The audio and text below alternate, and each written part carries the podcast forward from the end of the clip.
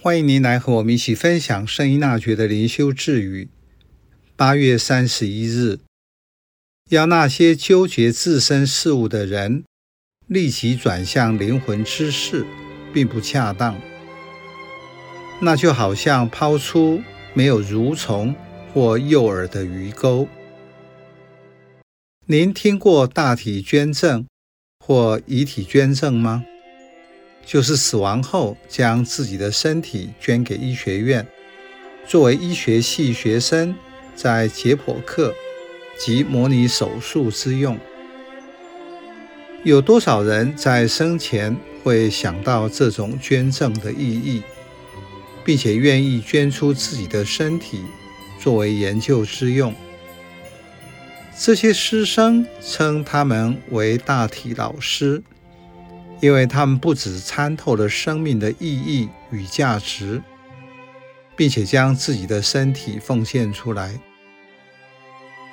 如果和人谈论大体捐赠很震撼，和没有信仰且沉迷于追求财富和权势的人，直接和他们谈灵魂得救，也是一种冲击，因为他们的眼光。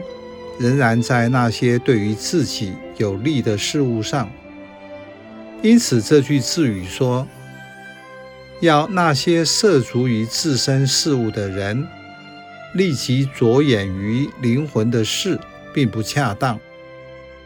那就会像使用没有虫子或诱饵的鱼钩去钓鱼一样。传福音是传生命的好消息。”应该从当事人感到有利基的内容吸引他。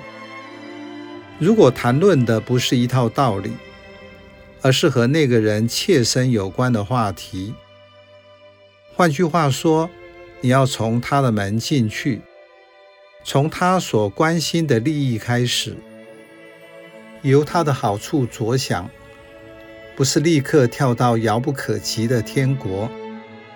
除非他的利益也在那里，那么你就很难说服他或跟他说什么。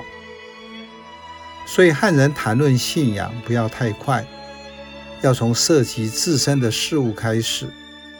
首先是他的利益，在某些事有关他的权益，所以不要太快要他付出，或是做什么承诺。